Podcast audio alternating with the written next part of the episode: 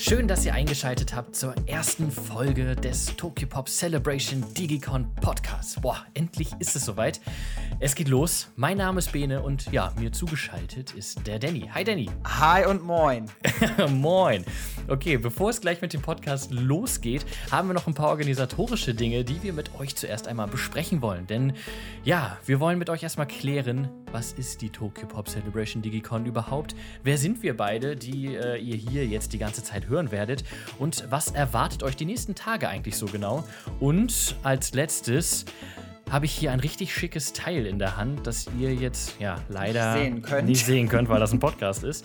Ähm, aber auch darüber wollen wir sprechen. Und ja, ich würde sagen, Danny, leg doch mal los. Äh, was ist das hier eigentlich? Was machen wir hier? Was ist das und warum bin ich da eingeladen? ja, erstmal herzlich willkommen auch nochmal von mir an der Stelle. Ähm, Vielleicht fangen wir einfach mit der Einleitung an. Wer sind wir überhaupt? Also, ähm, Danny und Bene, wir sind Teil des Marketings von Tokyo Pop und ähm, überlegen uns halt immer all diese ganzen schönen Dinge und sind natürlich in der Regel, wenn die Welt ganz normal funktioniert. Oh ja, ich meine, die letzten Jahre lief ja echt einiges, ja, nicht so wie geplant. Aber gut, die Zeiten ändern sich.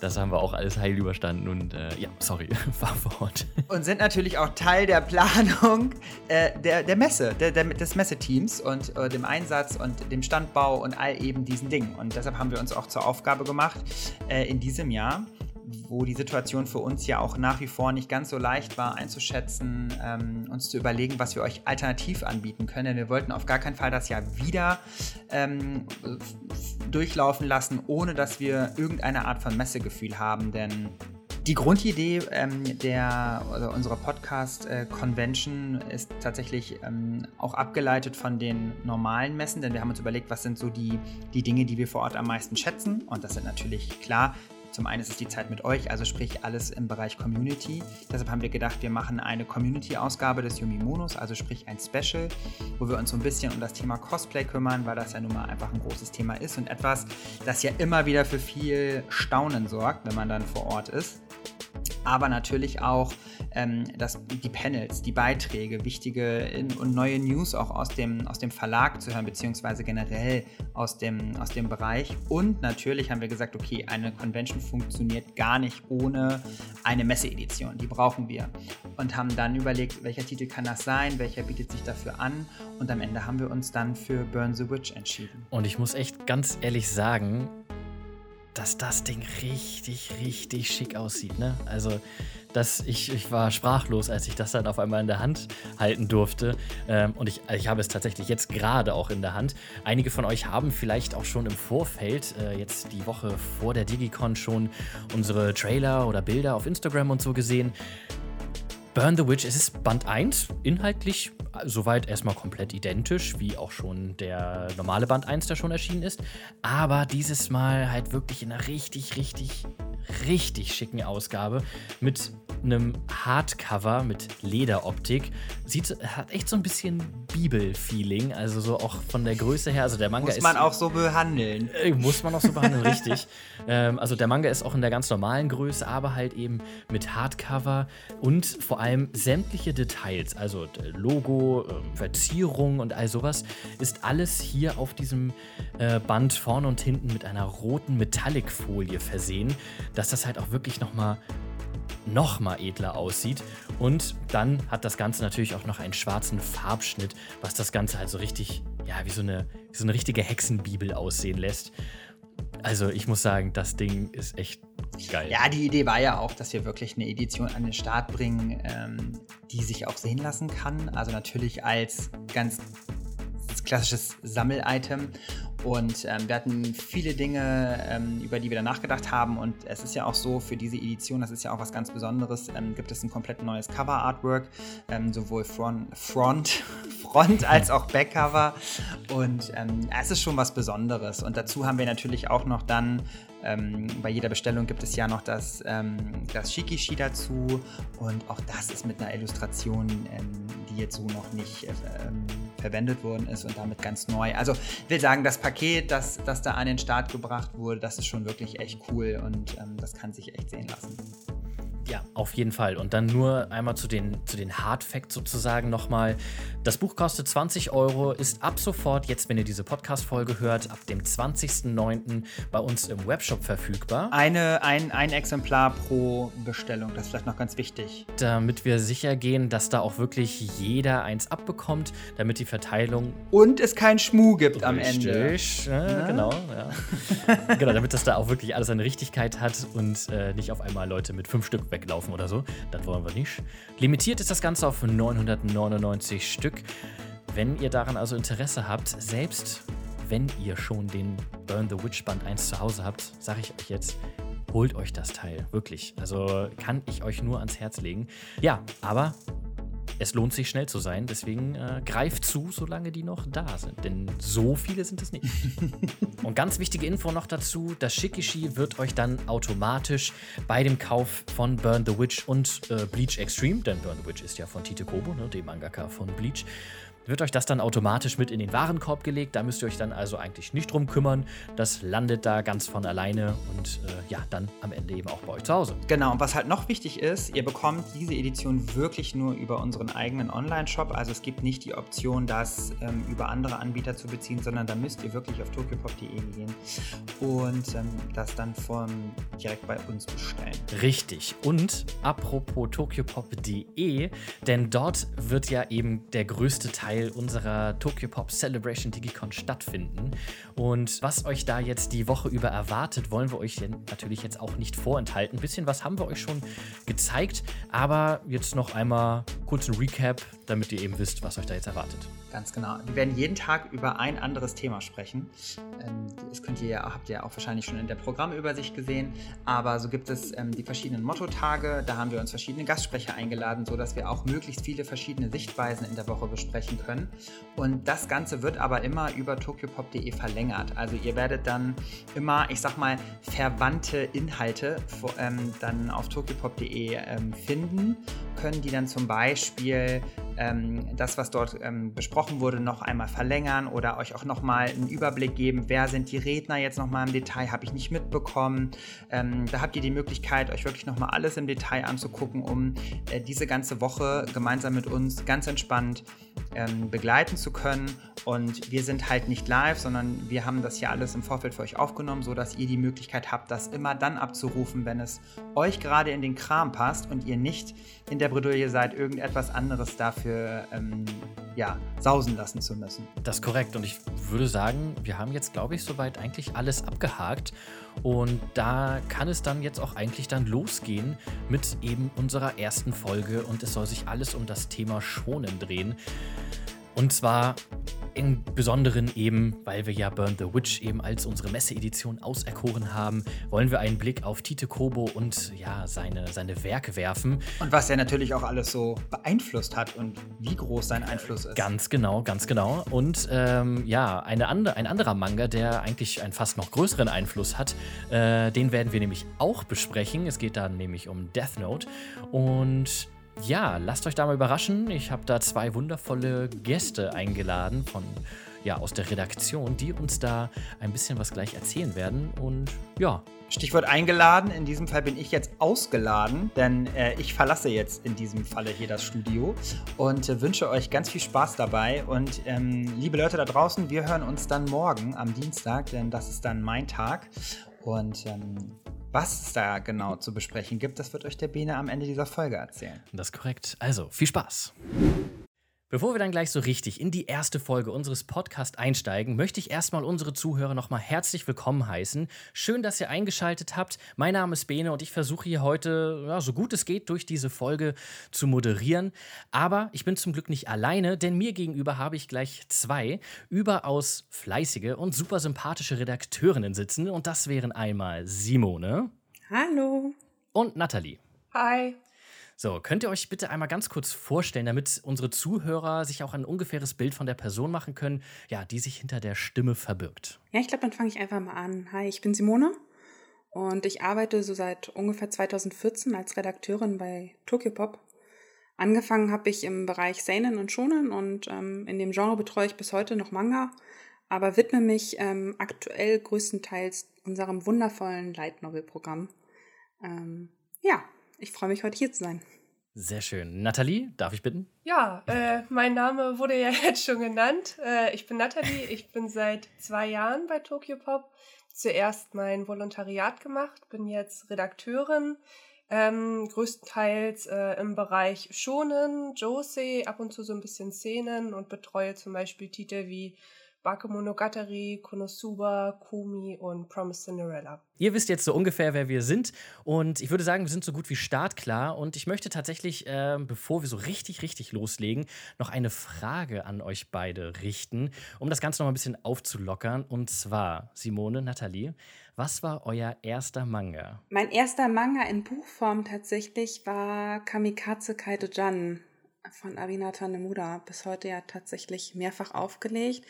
Ich muss aber gestehen, dass ich tatsächlich nicht mit einem klassischen Manga im Taschenbuchformat gestartet bin, sondern mit der ersten, ähm, mit dem ersten Band der Daisuke damals. Ähm, und dementsprechend, also ja, gibt's da so zwei Anfänge. Es lief so ungefähr parallel, aber eigentlich habe ich mit der Daisuke begonnen und habe dann quasi kurz danach zu diesem wundervollen Band von Arina Tanemuda gegriffen.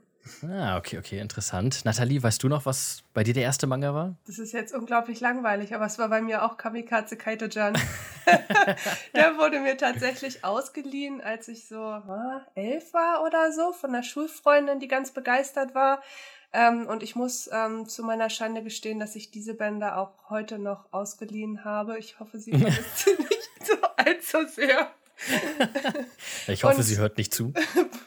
Der erste Band, den ich gekauft habe, war, glaube ich, ähm, Ludwig Revolution von Kaori Yuki. Ähm, die habe ich nämlich auch entdeckt in der Daisuke und ähm, da, also die Autorin, die hatte dort eine andere Reihe und fand die Zeichnung so toll, dass ich dann angefangen habe, die Reihe zu sammeln. Okay. Ich weiß noch, bei mir war war es was anderes. Ähm, ich war sehr, sehr jung und musste immer, äh, musste mal ein Stückchen fahren, bis wir zu meinem äh, Kinderarzt äh, ja, äh, fahren konnten. So. Und da gab es immer eine lange Wartezeit und da war eine Bücherei. Und da habe ich mir immer, durfte ich mir immer einen Manga aussuchen und das war Detektiv Conan bei mir. Und tatsächlich ähm, war ich früher, wie soll ich das sagen, noch nicht so schlau. Äh, ich weiß nicht, ob ich jetzt schlau bin, aber egal. Ähm, ich habe die Bände tatsächlich ich habe überhaupt keine Ahnung gehabt, was das genau ist. Ich kannte Detektiv Conan aus dem Fernsehen und ich habe mir einfach irgendwelche Bände gekauft. Ich habe nicht auf die Bandzahlen geachtet, habe mir einfach irgendein cooles Cover ausgewählt, den mit nach Hause genommen. Ja, ich war so jung, dass ich die auch eigentlich selber ja richtig gelesen. Ich habe mir eher die Bilder angeguckt, sage ich mal so. Ähm, und ja, habe dann deswegen halt auch gar nicht richtig verstanden, dass ich tatsächlich gerade die Geschichte auch nicht richtig nachvollziehen kann, weil ich wirklich so ein Sammelsurium aus verschiedenen Bänden einfach hatte, die ich tatsächlich leider nicht mehr habe. Meine sind irgendwann mal aussortiert worden, weil ich mal eine, eine, eine kleine Ruhezeit hatte, was Manga anging, äh, was ich jetzt sehr bedauere. Ähm, aber ja, bei mir war es Detektiv Conan.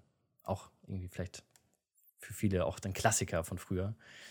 Ähm, ja, ich würde sagen, wir sind jetzt soweit äh, warm gequatscht und äh, es ist an der Zeit, dass wir jetzt endlich über die Themen sprechen, für die wir ja eigentlich hier sind. Und ich würde das Ganze erstmal äh, kurz vorstellen, denn wir können ja eigentlich das, was uns äh, ja heute an Themen erwartet, erstmal grob in zwei Themenfelder einteilen. Nämlich äh, als erstes wollen wir über unsere Messeedition Burn the Witch sprechen. Ähm, beziehungsweise über die Messeedition selber haben wir ja am Anfang, habe ich ja mit Danny schon ein bisschen drüber gequatscht. Ähm, jetzt soll es wirklich um den Inhalt von Burn the Witch geben, äh, gehen und auch vor allem um den Mangaka, der dahinter steckt, Tite Kobo. Denn der hat ja neben Burn the Witch, beziehungsweise vor Burn the Witch, auch schon so ein paar Serien geschaffen. Eine ganz besonders wichtige, über die werden wir auch sprechen. Viele von euch da draußen werden wahrscheinlich jetzt auch natürlich sofort wissen, welche Serie gemeint ist. Dazu kommen wir aber gleich. Der zweite Themenschwerpunkt ist dann bei uns Death Note. Wir werden dann Fragen klären wie, was ist Death Note? Wann, warum müssen wir über Death Note sprechen? Warum müsst ihr alle Death Note lesen? Und was lest ihr, wenn ihr mit den Death Note Manga durch seid? Und die Fragen, die klären wir dann gleich im zweiten Abschnitt. Ähm, ja, los geht's jetzt, wie gesagt, mit Burn the Witch. Und Simone, du hast ja den Manga als äh, Redakteurin betreut. Magst du uns bitte einmal alle abholen und auf einen Stand bringen und uns ja kurz erzählen, worum es in dem Manga geht? Ja, klar, sehr gerne. Also grundsätzlich, ähm, ich meine, jeder, der Beach gekannt hat, wir spielen ähm, wieder natürlich in einer Fantasy-Welt. Ähm, das Ganze spielt in Reverse London, ähm, eine Stadt, wie sie genannt wird, auf der Kehrseite von ähm, unserem Front London, also dem London, was ähm, jeder normale Mensch auf dieser Welt oder in diesem Universum eigentlich kennt. Und während das normale London so komplett normal ist, ist Reverse London ganz anders. Es gibt da all das, was man sich, glaube ich, so als ähm, Teenie-Jugendlicher gewünscht hat. Es gibt da Drachen, es gibt da Magie und ähm, jeden Tag, jeder Tag ist, glaube ich, irgendwie eher so ein Abenteuer, aber nicht für alle, denn ähm, die Drachen ähm, dürfen nicht angefasst werden von normalen Menschen. Ähm, die dürfen lediglich von ähm, Menschen einer bestimmten Organisation berührt werden, verwaltet werden, betreut werden und diese Organisation heißt Wingbind. Und ähm, die Menschen, die für diese Organisation arbeiten, das sind ähm, Hexen und Zauberer, wie sie da genannt werden. Sie, die fliegen auf Drachenbesen und ähm, haben natürlich mega mächtige Attacken. Und ja, die müssen die Drachen kontrollieren, denn die können teilweise ganz schön ähm, böse sein. Und in der Welt geht es hauptsächlich, in der Geschichte geht es hauptsächlich jetzt um drei Hauptcharaktere. Ähm, Nini, Noel und Balgo. Und ähm, die unterscheiden sich einfach mal so komplett komplett unterschiedlich in ihren ähm, Charaktereigenschaften, denn Nini ist so diese klassische stürmische, klassische stürmische Wildfang und ähm, die macht eigentlich alles ähm, für ihre Ruhm und für die Abenteuer, während wir so Noelle haben, die ähm, als Hexe so mega besonnen und ruhig ist und eigentlich, ja, sie macht da kein Hehl drauf, aber eigentlich geht es ihr nur um die Belohnung. Ähm, Hauptsache, ähm, da springt ein bisschen mehr drauf bei raus. Und ähm, dann haben wir Balgo, der eigentlich mal ein Mensch war, aber ähm, leider zu lange Kontakt hatte mit einem Drachen, was er gar nicht wusste und ähm, dementsprechend ja heute als Drachenbesessener gilt. Und auf dem müssten sie tatsächlich relativ viel aufpassen. Und weil Balgo tatsächlich von seinem Charakter her, ja, ich würde mal sagen, naiv, impulsiv, sehr jungenhaft ist, ähm, gibt es da jede Menge Action tatsächlich. Ähm, und sie haben halt jede Menge Trouble, die, die drei. Und natürlich ist es wie in jeder anderen Geschichte auch. Du hast, ähm, ach, du hast dieses Rumschäkern, weil er natürlich ähm, Noel mag. Du hast, ähm, du hast andere Organisationen oder du hast andere Gegner, die quasi ebenfalls ähm, andere Ziele verfolgen. Und ähm, ja, somit ist es, glaube ich, eine ziemlich ähm, runde, actionlastige Fantasy-Action-Geschichte, würde ich jetzt mal so sagen. Mhm. Ja. ja, gut, ist ja natürlich auch äh, kein Wunder, weil du hast es ja ganz am Anfang eben auch schon erwähnt. Der Mangaka Tite Kobo ist ja eben auch der Schöpfer von Bleach, ja einer Shonen-Reihe, ein Shonen-Klassiker, der ja gerade für Tokyopop auch eine sehr wichtige Rolle eigentlich ja auch spielt. Und der Mangaka weiß natürlich ganz genau, was er da tut mit Burn the Witch. Ich finde es super spannend. Ich habe den Manga auch sofort gelesen und ähm, ja, die Geschichte an sich hat mir super gut gefallen. Und ich meine, okay, es ist natürlich, du hast es ja auch gerade beschrieben, ja eine, eine klassische Shonen-Reihe und da ist es ja eigentlich klar, klar, dass da noch mehr Bände kommen werden. Aber ja, beim Band 1 jetzt von Burn the Witch ist ja auch schon so ein kleiner Ausblick auf Band 2 drin, aber da gibt es ja tatsächlich eine ganz interessante Geschichte dahinter. Ja, tatsächlich. Also hinten finden wir, ich glaube, auf einer Doppelseite so skizzenhaft in was Coming Soon, in ähm, Ausblick auf Band 2. Und ähm, tatsächlich wurde Tito Kuba, also das ist natürlich ähm, das, was man quasi so gehört hat, ähm, scheint es so zu sein, dass Tito Kube damals gesagt hat, okay, ja klar, er kann gerne ein paar Skizzen zur Verfügung stellen, wie es denn dann weitergeht. Ähm, was er nicht wusste, ist, dass tatsächlich dieses Coming Soon darauf gesetzt wird und ähm, er nach 74 Bleachspenden wohl jetzt eher so ein bisschen lockerer die ganze Sache angeht ähm, oder angehen möchte ähm, und sich einfach Zeit für die, für die Geschichte und für die Entwicklung nehmen möchte. Und ja, alle Fans würden sich natürlich wahnsinnig freuen, wenn jetzt Band 2 rauskommt. Aber ähm, ich glaube, dass, ja, das ist einfach. Ähm, das Coming Soon ist da aus Versehen quasi reingerutscht. Ich finde das auch äh, super spannend, einfach, weil das ja auch noch mal so, ein, so einen gewissen Blick hinter die Kulissen einfach gibt und ja auch wirklich so, ja, ne, da läuft halt auch nicht alles rund, sage ich mal so. Und ähm, ja, ich glaube, so dieses entspannte, diese entspannte Geschwindigkeit hat sich Tite Kobo, glaube ich, auch mehr als verdient jetzt eben nach 74 Bänden Bleach und da kommt ja auch immer noch mehr und ja, dass der da jetzt mal so ein bisschen ne, einen Gang runterschalten kann, glaube ich, ist da wirklich vollkommen in Ordnung.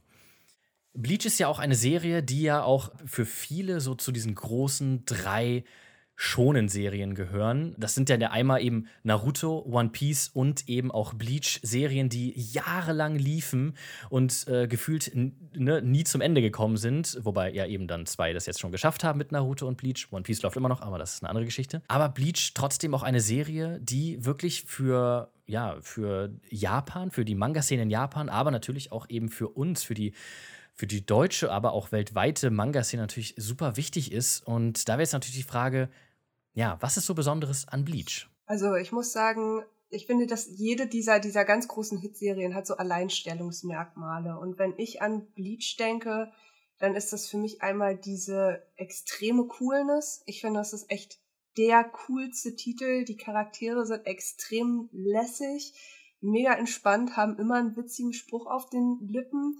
Ähm, du hast ähm, die, die geilsten Action-Szenen und ich habe immer das Gefühl, dass Tite Kubo einfach nur das zeichnet, worauf er gerade richtig Bock hat. Und diese Energie, die kommt halt auch einfach rüber. Ne? Also das ist für mich das Ding bei Tite Kubo. Ich finde es unglaublich, dass er, also diese, diese, diese ähm, Shonen Jump Serien, ähm, die, die müssen ja auch jede Woche abliefern, ne? Dass er jede Woche so ein Ding rausgehauen hat, das finde ich echt unfassbar. Ja.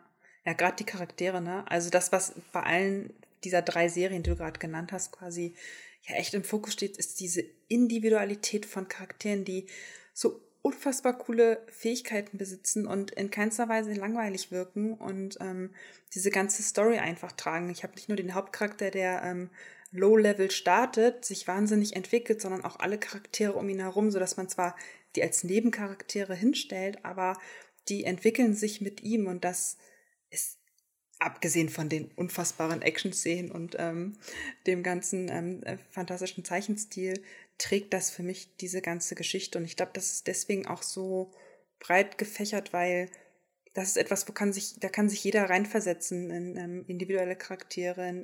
Das ist einfach, ja, das macht den Titel, glaube ich, so besonders. Und trägt ihn dann natürlich auch über 74 Bände, denn man kann, man kann einen Kampf über 74 Bände ziehen ähm, und keiner hat mehr Lust, ein dem, Kampf. dem kannst du bei, genau, einen Kampf quasi ziehen.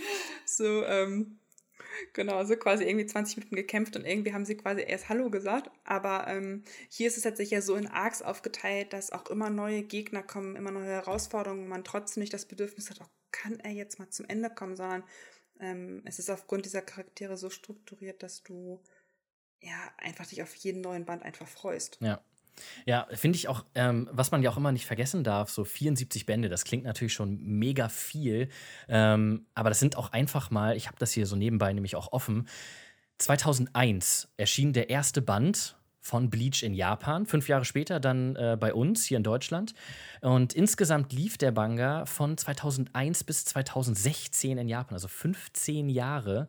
Ähm, ich meine, das sind ja auch wirklich ja, das ist ja auch eine ganze Kindheit, das ganze Erwachsenwerden oder Generation, die da eben von Bleach ja nicht nur in Japan, sondern ja auch halt ja weltweit bei uns hier ja auch wirklich geprägt sind.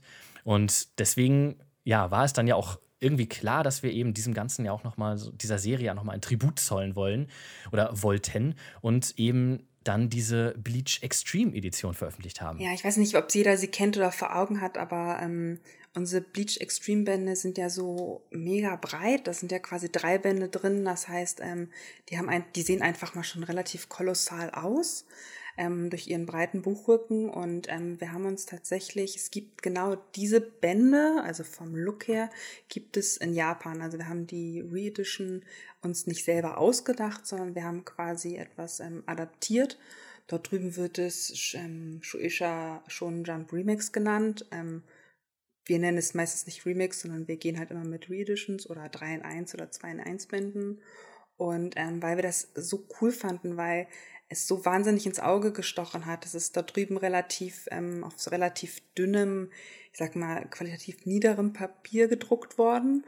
Und der Gedanke in Japan war, dass man ähm, das in so Konbinis relativ ähm, gut anbieten kann, dass man eine schnelle Version, dickere Version, die für unterwegs ganz gut geeignet ist, ähm, ex explizit für Konbinis erstellt. Sicherlich, man bekommt die auch woanders, aber das war der Gedankengang tatsächlich da.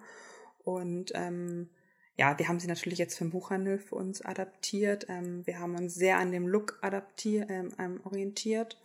und ähm, ja, merken aber, dass es ein Riesenerfolg hier bei uns auch geworden ist. Also, dass es, ähm, obwohl 74 Bände Bleach draußen sind, man sie als Einzelbände kaufen kann, ähm, ist dieses Look und Feel von, von diesen 3 in 1 Bänden, also zieht einfach.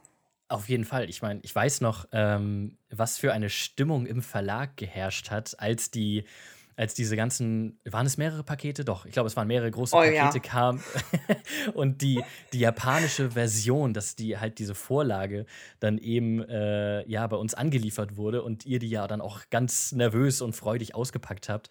Ähm, das war ja auch, ich weiß gar nicht, ich glaube, Nathalie, hattest du nicht sogar noch uns dann da hochge, äh, hochgerufen, dass wir da auch noch dann Videos machen und Fotos und Ja, wir hatten die, wir hatten tatsächlich, glaube ich, alle Bänder dann so nach, nebeneinander aufgereiht, ja, dass man so einmal entlang der Cover ähm, ähm, all diese coolen neuen Illustrationen, die nur für diese Edition da gemacht worden sind, sehen konnte.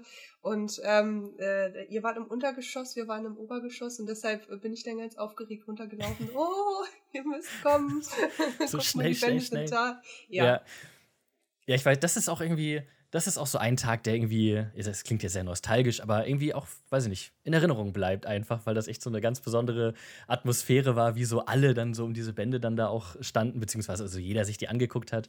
Ähm, das war echt, das war echt richtig cool. Ja. Ähm, Normalerweise bekommen wir auch nicht alle auf einmal. Wir haben ja quasi alle 26 Bände auf Ja. einmal und in doppelter Ausführung tatsächlich bekommen. Also das Ja. war, ja, haben auch alle mit angepackt, tatsächlich mal die Pakete nach oben zu, zu Ja, durch die. Gegend zu schleppen. Ja. Ja, ich erinnere mich auch, ja. Viele von euch finden diese Bleach Extreme Edition natürlich auch echt richtig nice, genauso wie wir. Aber es gibt natürlich da draußen auch einige Sammler, die auch die alten Bände bei sich im Regal stehen haben und ähm, ja, hier und da natürlich ein paar Lücken haben. Denn die alten Bleach-Bände sind nicht, äh, sind nicht mehr komplett verfügbar. Da sind einige vergriffen. Und ja, nach aktuellem Stand ist es tatsächlich auch weiterhin noch so, dass bei uns der Fokus wirklich im Moment ganz klar auf der neuen Extreme-Edition liegt. Heißt, die alten Bände werden so erstmal regulär nicht nachgedruckt. So, warum erzähle ich euch das aber? Ich freue mich, dass ich dass wir euch jetzt hier in diesem Podcast ein Update geben können zu unserem Print-on-Demand-Vorhaben. Denn wir haben vor ein paar Monaten ja schon ja, die ersten Ideen, die ersten Gedanken dazu veröffentlicht, dass wir haben bekannt gegeben, dass wir da dran eben arbeiten. Und tatsächlich ist jetzt ähm, auch ein wichtiger Schritt passiert und ich möchte euch einmal kurz so ein bisschen ähm, das zu Print on Demand ein bisschen erzählen, ein bisschen abholen, damit ihr wisst, was da alles so passiert ist und wie da eben gerade der aktuelle Stand ist. Bei Print on Demand ist es so, das ist etwas, da kann man sich nicht einfach zu entscheiden. Zum Beispiel wir jetzt als Tokyopop Deutschland, als deutscher Verlag, können jetzt nicht einfach sagen, okay, ja, das klingt sinnvoll, das machen wir jetzt, das ist eine gute Idee, sondern da muss vieles geprüft werden, einiges organisiert und geplant werden und vor allem brauchen wir für dieses Vorhaben eben das Go aus Japan. Der, die japanischen Lizenzgeber sind da wirklich elementar wichtig. Wenn die ihr Go nicht geben, dann können wir das nicht machen.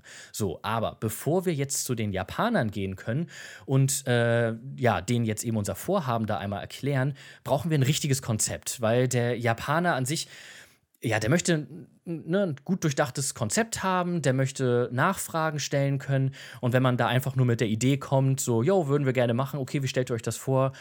Äh, ja, also vielleicht so und so, kommt nicht so gut an. Deswegen muss das ordentlich vorbereitet werden. Und klar, was braucht man bei Print on Demand natürlich? Als allererstes muss man natürlich erstmal nach einer Druckerei suchen, die eben Print on Demand drucken kann.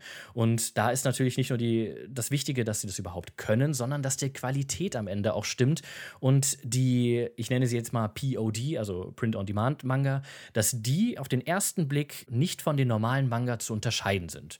Und natürlich kommen wir nicht zu 100% daran, aber eben so gut es geht. Und das ist uns eben wichtig, dass wenn man den Manga in der Hand hat oder ihn dann später mit ins Regal stellt, um seine Sammlung eben aufzufüllen, dass man da im Bestfall halt keinen Unterschied sieht. So, das ist schon mal eine große Herausforderung. Dann, wenn man die Druckerei gefunden hat, müssen natürlich auch die Druckvorgaben überprüft werden. Unsere Druckdaten, die wir haben, das sind natürlich dann andere Dateiformate als das, was jetzt eben die Druckerei für, die, für das Print-on-Demand braucht, dann was kostet so ein Print-on-Demand-Manga am Ende und können wir das überhaupt technisch in unserem Webshop abbilden?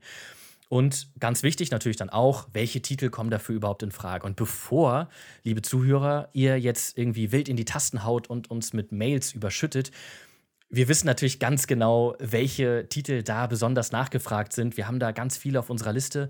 Und ja, das haben wir alles im Blick und haben jetzt da eben auch, stand jetzt, ein rundes Konzept erstellt. Und damit sind wir nun zu dem ersten japanischen Lizenzgeber gegangen.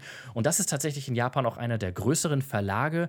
Und wenn dieser Verlag davon jetzt überzeugt werden kann, und wir sind ziemlich optimistisch und selbstbewusst, zumindest unserem Konzept gegenüber, äh, dass das alles sehr gut durchdacht ist, ja, sobald der sein Go gibt, können wir eben mit diesem Angebot starten. Und hoffentlich ziehen dann auch die anderen japanischen Lizenzgeber nach und wir können so nach und nach halt wirklich auch dafür sorgen, und das liegt uns wirklich auch sehr, sehr am Herzen, dass wir halt auch unsere alten Serien auch für euch verfügbar halten. Das heißt jetzt natürlich nicht, dass die dass wir mit diesem Print on Demand auf einmal mit einem Schlag alles wieder anbieten können. Nein, das leider nicht, sondern da muss man auch wirklich für jede Serie gucken, ne, wie sehen die Druckdaten aus, ist der Lizenzgeber damit fein, ist das alles abgeklärt und sobald das passiert, kommen da nach und nach immer mehr Serien in dieses Print-on-Demand-Angebot mit rein. Und warum erzähle ich das jetzt hier? Ich habe es ja eben auch schon eingeleitet. Wir haben ja eben, wie gesagt, über die alten Bleach-Bände geredet. Natürlich steht für uns Bleach da ganz mit weit oben auf dieser Liste mit Titeln, die wir uns eben für dieses Print-on-Demand-Angebot wünschen würden. Aber das ist jetzt gerade keine Garantie, dass das am Ende auch wirklich ja dann so passiert, sondern ja, einfach unser Plan aktuell. Wir geben alles, dass wir das halt so umsetzen können. Jetzt habt ihr da aber einmal eben dieses Update und wisst Bescheid, wie da jetzt aktuell der Stand der Dinge ist. Ja, äh, tatsächlich, dieses Thema ist ja bei uns schon ewig lange ähm, auf dem Tisch. Äh, wir arbeiten da tatsächlich, ich glaube, schon deutlich über ein Jahr dran. Und äh, mhm. wir haben schon Samples und sonst was gesehen, ob die Qualität stimmt und verschiedene Angebote verglichen. Und die Fans freuen sich so sehr darauf und ich kann das total nachvollziehen. Ich meine, wir sind ja auch selber davon betroffen. Ich glaube, es gibt keinen Manga-Leser, der nicht diese Reihe hat oder diese Reihen, die dastehen und es fehlen drei Bände und diese drei Bände kosten 50 Euro, weil irgendjemand einen Bucherpreis auf Ebay nimmt.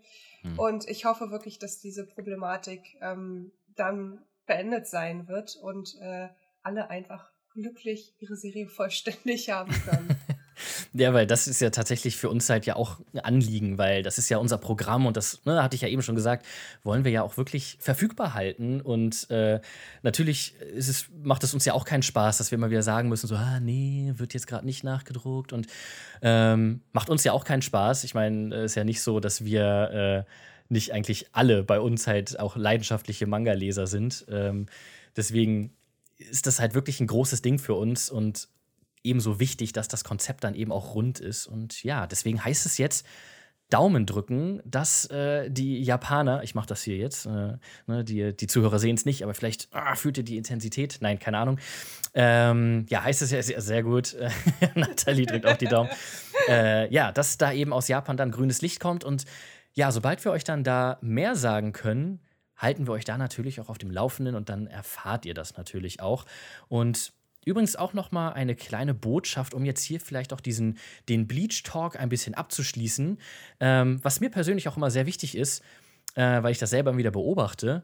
Leute, Support Local. Wenn ihr in eurer Stadt Comicläden habt, klappert die mal ab. Ihr wisst gar nicht, was für viel, also wie viele Schätze in den Regalen der Comichändler auch noch schlummern. Und wirklich, für mich ist es wirklich so, wenn ich in eine neue Stadt komme, ich gebe, das ist vielleicht traurig, aber wahr, wirklich immer erstmal Google Maps, zack, Comicladen und dann äh, lasse ich mir alles anzeigen, was da ist. Ich war jetzt gerade erst, ne, mit Corona ist es jetzt ja alles wieder möglich, äh, in Dresden und Leipzig und ja, ich habe da erstmal die Comicläden abgeklappert, ähm, um mal zu gucken, so, ne, wie sehen die Läden da aus und was die für Sachen noch in den Regalen haben, das ist unglaublich. Also wirklich Sachen, die, wo ich seit Monaten immer sagen muss, na, nee, ist leider vergriffen, hm, nee, leider nicht, kommt kein Nachdruck erstmal genau das stand dann da auf einmal im Regal. Deswegen geht in eure Comicläden bei euch in der Stadt oder eben in der Stadt, wo ihr gerade seid und guckt da einfach mal. Ihr werdet es nicht glauben, da findet ihr wirklich noch so einiges. Also gebt nicht auf, das kommt auf jeden Fall wieder. Ja, oder ist irgendwo zu finden. Vielleicht muss man das äh, äh auch nochmal allgemein sagen. Also wir, wir drücken ja eine Auflage von X und davon geht der größte Teil dann natürlich an die Comic-Händler, die das, die das vorbestellt haben, an die Buchhändler, die das vorbestellt haben. Und dann haben wir noch ein bisschen auf Lager. und äh, ein Teil geht natürlich an die On Online-Händler.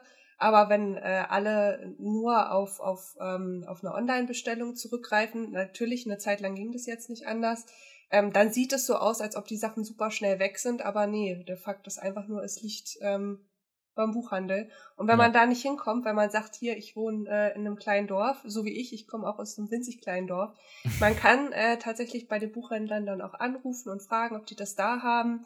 Ähm, und sich das manchmal dann sogar von denen zuschicken lassen, wenn es gar nicht anders geht, wenn es zu weit weg ist. Also es gibt Optionen. Ja, das stimmt, das stimmt.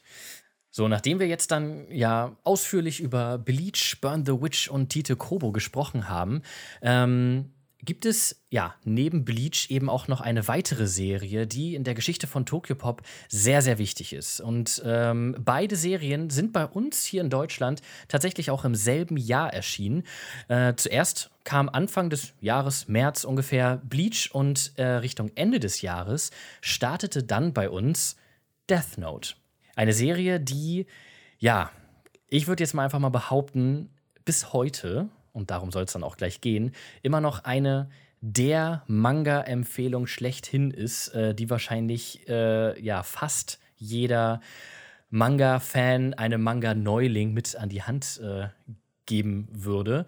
Und was ich persönlich am krassesten finde bei Death Note, ich meine, für mich war das genauso. Für mich ist Death Note wirklich so, ne, okay, alles klar, ich stehe jetzt auf Manga. Natürlich bin ich dann auch über Death Note gestolpert, habe mir den Manga geholt, gelesen, fand den genial, gar keine Frage. Und jetzt nach 15 Jahren, es ist jetzt 15 Jahre her, dass Band 1 hier bei uns in Deutschland erschien, gehört Death Note immer noch zu unseren meistverkauftesten Serien überhaupt. Und jeden Monat veröffentlichen wir ja auf unserer Website immer unsere Top 10 ne, der, der Top-Seller bei uns. Und ich wüsste jetzt gerade gar nicht, ob es da mal einen Monat gab, wo Death Note keine Rolle gespielt hat. Es ist Wahnsinn, wie wirklich wir gar nicht mit dem Nachdruck hinterherkommen, weil einfach jeder anscheinend in Deutschland gefühlt Death Note lesen will, aber gefühlt genauso viele Leute auch Death Note einfach immer noch nicht haben. Und ja, Nathalie, ich habe gehört, ähm, du, ja, wie sage ich das? Magst ja Death Note? Kann Was? man. Was? Ich, ich glaube, das, glaub, das, das kann, kann, man, kann man so sagen. Ne? Es ist yes. vielleicht auch eine kleine. Ja, also ich, ich würde ich, ich würd nicht, ähm, nicht mögen sagen. Also, was, was ist da der Indikator? Dass man die Serie dreimal äh, in Deutsch zu Hause hat, auf Englisch, mm. auf Japanisch, eine Collage an der Wand, einen kleinen mm. Schrein, fünfmal gelesen ich ja, das, ja, das äh, ja, geht dann vielleicht doch ja. über das normale Fansein hinaus.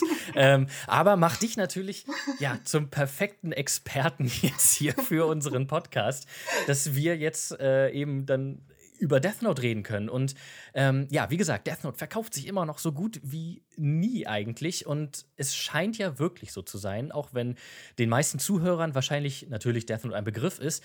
Ähm, aber anscheinend gibt es ja immer noch Leute, die nicht wissen, was Death Note ist. Magst du uns einmal kurz zusammenfassen, worum es bei Death Note geht? Es geht um den Vorzeigeschüler Light Yagami, ähm, der ähm, sein Leben so perfekt im Griff hat, dass er ähm, ja eigentlich gelangweilt ist, weil er keine Herausforderungen mehr hat. Und eines Tages ähm, äh, wirft ihm das Schicksal ein Notizheft in die Hand, das Death Note, und die besondere Eigenschaft des Death Note ist, dass wenn man den Namen einer Person in das Heft schreibt, dann stirbt diese Person. Das Heft gehört nämlich einem Todesgott namens Ryuk. Und da Leid nicht irgendjemand ist, ähm, überlegt er sich, dass er nicht einfach nur eine persönliche Fehde äh, äh, abbügelt oder, oder es zu egoistischen Zwecken einsetzt, sondern er möchte damit die Verbrecher umbringen und somit andere Verbrecher abhalten und eine Welt ohne Verbrechen schaffen und ähm, in, dieser, in dieser Welt bekannt werden als Gott der Gerechtigkeit. Und die Polizei hat natürlich aus verständlichen Gründen ein bisschen was gegen diese Form der Selbstjustiz ähm, und äh, fängt bald an zu ermitteln. Und ähm, dabei meldet sich der größte Meisterdetektiv der Welt, nämlich L, und er will ihn unter die Arme greifen und so entspinnt sich ein Katz- und Maus-Spiel zwischen diesen beiden Supergenies, Der eine versucht, den anderen umzubringen, ähm, während ähm, der Detektiv versucht, ähm, einen handfesten Beweis für die Schuld von Musterschüler Leid zu bekommen. Ja, also ist ja, ne, allein jetzt die Zusammenfassung äh, zeigt ja schon, wie super spannend einfach diese, die, die Grundprämisse einfach schon von diesem Manga ist. Und die, die Frage ist jetzt aber, was meinst du, Nathalie? Warum ist jetzt nach über 15 Jahren Death Note immer noch so aktuell? Weil ich meine, es gibt natürlich viele gute Manga da draußen, ähm, alte auch wie neue, aber irgendwie scheint ja keiner so richtig an diesen Status von Death Note ranzukommen. Woran könnte das liegen? Ich glaube, das hat ganz viele Gründe. Also ich weiß noch, als ich, als ich den in die Hand genommen habe und mir das Backcover-Text durchgelesen habe und nur den ersten Satz gelesen hat. Der Mensch, dessen Name in dieses Heft geschrieben wird, stirbt da geht sofort das Kopfkino los und man überlegt, was könnte man damit alles machen? Was würde okay. ich damit machen? Ja, also, also wer ist der Erste ne, auf meiner Liste? Ne, also einfach dieses, dieses Potenzial, dass sich da, dass, dass man sofort ein Kopfkino hat und dann geht dieser Schritt weiter. Diese super intelligente Person setzt das Heft so ein und man, man weiß, okay, das wird, das, das ist, äh, das, das kann nur unglaublich spannend werden, wie sich das alles entwickelt, wie will man so einen Plan in die Tat umsetzen. Ne? Also es catcht einen sofort bei der, bei der, bei der Inhaltszusammenfassung schon. Und dann ist es natürlich auch noch auf allen Ebenen genial umgesetzt. Ne? Du hast diese unglaublich schönen Zeichnungen von Obata. Ähm, es ist, also es ist für mich einer der besten Zeichner. Äh, sie sind, sie sind fein und detailliert und wunderschön, jedes Panel. Ähm, und dann hast du die Schreibe von Ober, der einen Plot-Twist nach dem anderen raushaut, aber nicht so, dass man das Gefühl hat, so, oh, jetzt musste mal wieder was Spannendes passieren. Du hast das Gefühl, es ist alles von vornherein schon geplant. Er hält sich ganz fest an seine eigenen Regeln, sodass du immer denkst, da hätte ich auch selber drauf kommen können. So, äh, äh, ne? mit, mit, kein, mit keinen Materialien, nur mit Cleverness wird irgendwie diese, diese verstrickte Geschichte gesponnen, sodass du auch selber das Gefühl hast, du wirst intelligenter beim Lesen, ja? ist ja auch ein Vorteil dann auch für viele wahrscheinlich. Ja, ne? wer möchte nicht intelligenter werden? Auf jeden Fall. Ja, ähm, Simone, wie sieht das bei dir aus? Äh, was würdest du sagen? Würdest, könntest du noch was da hinzufügen oder hat Nathalie eigentlich alles soweit abgedeckt? Ich glaube, zu Death Note kann man, ich glaube, immer noch was hinzufügen. Ich glaube, Nathalie könnte jetzt auch noch drei Sachen oder vier Sachen oder fünf Sachen hinzufügen. Aber das, was halt sie halt meint, in dem Moment, wo du nicht nur diesen Satz liest, sondern die Zusammenfassung, ähm, egal wo, sie, wo du sie dir durchliest, ob du ins Internet gehst, ob du unsere Webtexte liest, du möchtest sofort wissen, nicht nur, also was, wie geht es aus? Was passiert? Also ich bin immer so ein, ich will immer wissen, wie Dinge ausgehen. Das ist so ein, so ein Fable von mir. Ähm, und das weckt halt sofort die Neugierde, aber wenn man dann anfängt zu lesen, dann geht es nicht nur darum, einfach zu wissen, wie endet das Ganze? Kann es überhaupt gut enden? Gibt es überhaupt diese Vorstellung von Gerechtigkeit und ähm, darf er das, was er da tut? Sondern es geht auf einmal um diesen, diese, diesen Weg während der Erzählung, den man mit diesem Charakter einfach geht. Und ähm, das, was wir bei anderen großen Serien auch haben, ist, dass hier bei allen Charakteren auch wieder diese Entwicklung stattfindet. Also du weißt nie, was kommt als nächstes, obwohl Nathalie auch schon gesagt hat, eigentlich kann man das sich vorher denken, aber trotzdem weiß man es vorher nicht. Und du kannst ihn auch zweimal lesen und entdeckst so neue Kleinigkeiten dabei. Das ist nie so, ach, ich bin jetzt fertig. Ich habe mich mal einen Abend hingesetzt und habe es gelesen, sondern es ist irgendwie, du kannst es immer neu lesen und deswegen, das ist einfach ziemlich einzigartig. Was aber natürlich auch an diesem Duo einfach liegt. Der eine zeichnet und der andere entwickelt diese Story komplett in seinem Kopf und ähm, ja. Also da muss ich auch sagen, also da kann ich eure Aussagen auch wirklich nur unterstreichen, weil ich halt auch wirklich die Geschichten von Oba einfach auch immer ja super spannend finde und es sind immer so auch da wieder, was ich ja vorhin schon bei Bleach auch meinte, auch so nahbar, aber trotzdem irgendwie ja sehr umfangreich, aber nicht zu überladen. Das finde ich halt da echt äh, genial einfach, was der da halt wirklich für Geschichten schreibt. Und ich muss noch mal ganz, ganz stark unterstreichen, weil ich auch jemand bin, der sehr, beim Text, sage ich mal, kann ich viel verzeihen. Ähm, und für mich ist dann wirklich auch der Zeichenstil enorm wichtig. Und ähm, ja, was Obata da halt wirklich immer wieder aufs Papier zaubert, ist wirklich ja einzigartig und es sieht äh, Wiedererkennungswert äh, 100% Du siehst sofort, äh, ja, wenn er da eben seinen Zeichenstift äh, mit im Spiel hatte. Und äh, wirklich eine Serie, die ja wirklich einfach so dieser Einstieg in diese Manga-Welt auch gibt, ne? Dass man wirklich merkt, so, okay, wow, das ist das Potenzial von Manga und äh, als Neuling, dass man da dann bestimmt auch sagt, so, okay, davon will ich mehr. Ich würde sogar sagen, dass es so ziemlich mit der überhaupt beste Einsteiger-Manga ist. Also, wenn ich mir jetzt überlegen würde, ich müsste meiner Mutter, ja, einen Manga geben, den sie lesen soll. ja, meine Mutter liest natürlich überhaupt keine Mangas, sie versteht das alles nicht so wirklich. Ähm, wenn sie einen lesen müsste, dann würde ich sagen, lies Death Note, weil da die Anknüpfungspunkte so groß sind.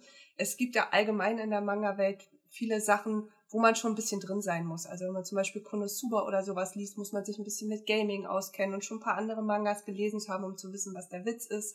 Aber bei, bei Death Note kann jeder sofort einsteigen und tatsächlich habe ich auch schon mindestens zwei Leute über Death Note in die Manga-Welt gebracht, ähm, weil alles ganz realistisch ist, ähm, weil alles perfekt sauber ist und du ähm, du kannst auch sagen, hey, du magst gerne spannende Geschichten, willst du das nicht lesen? Du magst gerne Krimis, möchtest du das nicht lesen? Du magst gerne Mystery, das ist das Richtige. Du hast ein bisschen Fantasy, ja, alles, aber nur ein bisschen, so dass es nicht zu viel ist. Ja, und vor allem auch gerade, ist ja auch mal so ein Vorurteil, was ja auch, ähm, was ich auch ganz häufig höre, was mir auch selber persönlich häufig begegnet, wenn ich irgendwie erzähle, dass ich halt eben ne, einem Manga-Verlag arbeite oder eben Manga sammle und lese, ähm, dass viele ja dann auch immer noch denken so, ah, ja, ja, genau, Manga, also diese, diese japanischen Comics, ne, mit den Mädels so mit knappen Höschen und äh, ne, dicken Hupen und so, ne, so, ja, ja, ist klar, ich weiß ganz genau, was du für einer bist. Ähm, also, was tatsächlich jetzt gerade so passiert ist. also, das ist jetzt nicht mal, dass ich übertreibe oder so, sondern äh, dass ähm, ich reiße es nur ganz kurz an, dass Danny und ich auf den Weg zu einer Messe waren und vom Zoll angehalten wurden, ähm, weil wir ja mit unserem Auto zur Messe gefahren sind. Und äh, ja, wir eben da angehalten wurden und die da mal reingeguckt haben, was denn bei uns hinten so im Wagen alles drin ist und wo wir denn hinwollen und was wir machen. Und die Beamten da tatsächlich, äh, ja, genau wussten, was Manga sind und äh, ein, ja, einfach ein genaues Bild davon hatten. Äh, ja, auch wenn das irgendwie so die ganz, also gibt es natürlich auch, ganz klar. Aber äh, ich habe immer das Gefühl, dass viele halt eben genau das denken und da hat natürlich Death Note einfach das alles ja nicht. Oder? Es gibt halt, es gibt halt eine Bandbreite. Also ich habe da, ich habe, ich habe da überhaupt nichts dagegen gegen die, äh, äh, gegen die äh, schlüpfrig lustigen Sachen und so, ne? Aber es gibt halt äh, äh ein ganz großes von bis Spektrum. Also ja. Äh, du kannst, du kannst äh, To Love Rue lesen oder du kannst ähm, äh, äh, äh, Gute Nacht Punpun lesen, ja. Es ist, ähm, ja. Ne, da ist einfach äh, ganz großer Unterschied und ich finde, dass Death Note sowohl sehr unterhaltend als auch intelligent ist, weil du kannst nicht anders als mitzudenken und du musst dich positionieren in dieser Geschichte. Und es sind auch mal nicht so ungewöhnliche Themen, die man halt hat. Also es geht da nicht irgendwie klassisch, was wir halt im schonen Bereich haben, ist halt es wird gekämpft. Ähm, es muss irgendwie ein, ein bestimmtes Ziel erreicht werden durch ähm, Entwicklung von Fähigkeiten. Und hier ist es ja tatsächlich, der Schwerpunkt liegt ja auf sehr tiefgründigen Themen, die wir im, im Death Note-Bereich haben, die für jeden auch was sind, über die jeder sich Gedanken machen kann und jeder eine Meinung zu hat. Dementsprechend ähm, catcht das, glaube ich, jeden. Ähm Wenn man es ja auch streng genommen nimmt, ist ja diese, dieses Grundkonzept, ne? gerade so dieses mit Selbstjustiz und ne, kann man jetzt Menschen eigenständig bestrafen, die es aus der eigenen Sicht halt verdient haben, weil sie ein Verbrechen begonnen haben, äh, begonnen haben. Und das findet sich ja in der Popkultur ja auch in vielen Geschichten wieder. Ich meine, erfolgreichste, erfolgreichstes Beispiel da vielleicht auch ne, sowas wie Batman oder sowas aus den USA, wo es ja grundsätzlich auch in diese Richtung geht. Das wird dann natürlich noch ein bisschen anders besprochen, aber ähm, ja, dieses Thema ist halt einfach interessiert die Leute so. Und deswegen denke ich, ist da Death Note halt auch wirklich ja, wirklich so extrem lesenswert. Und ja, gut, wie Nathalie gesagt hat, ne, wenn man einen Manga empfehlen muss, dann ist es vermutlich wirklich Death Note. Und ja, mit insgesamt zwölf Bänden ist die Reihe ja auch äh, ein bisschen äh, ja, die ist ja überschaubar so, ne? Das ist jetzt nicht so ein äh, Riesenprojekt wie jetzt eben ein Bleach mit 74 Bänden. Ähm, ist zwar, Death Note ist zwar ziemlich textlastig, aber trotzdem ja überschaubar vom Umfang her. Und jetzt wäre die Frage, und ich leite gerade mal ein bisschen galant über zu unserem nächsten Punkt. Was ist denn, wenn jetzt Leute Death Note gelesen haben und ja, mehr aus diesem Universum haben wollen. Und da wollen wir jetzt einmal eine kleine Bestandsaufnahme machen, denn da haben wir tatsächlich ja noch ein bisschen was im Angebot. Vor allem jetzt, was das Death Note-Universum angeht. Natürlich, klar, man kann sich die Serie einzeln holen oder auch in der richtig schicken Complete-Box, aber wir haben ja auch noch drei Light Novel, die ja noch tiefer oder dieses Universum noch weiter spinnen. Natalie, magst ja. du uns die Na, Natalie ist äh, top vorbereitet. Man sieht es leider im Podcast nicht. Ähm, aber tatsächlich hat sie ja alles, äh, hat sie ja vorhin schon gesagt, alles von Death Note zu Hause und auch alles bereitgelegt. Und äh, ja, zückt jetzt das Material, um das es gehen soll. Natalie, ja. the stage is yours. Ja, oh Gott. ähm, ja, also ähm, der erste Schritt, nachdem man Death Note zu Ende gelesen hat, ist natürlich, dass man Death Note noch einmal liest. Aber wenn man das dann geschafft hat, ähm, dann äh, würde ich äh, als erstes vorschlagen, dass man mit der ähm, Another Note Novel weitermacht. Ähm, Another Note liegt mir besonders am Herzen. Ähm, das ist ähm, spielt vor den Ereignissen von Death Note. Ähm, wer Death Note schon kennt, dem sagt vielleicht auch ähm, Naomi Misora was. Das ist äh, ein Nebencharakter, der auftaucht. Und sie steht im Zentrum dieser Geschichte. Und zwar hat sie mit dem Detektiv L schon einmal zusammengearbeitet nämlich bei den BB Murder Cases. Und ähm, Another Note handelt von den BB Murder Cases und wie Elle und Naomi Misura diesen Fall zusammen lösen.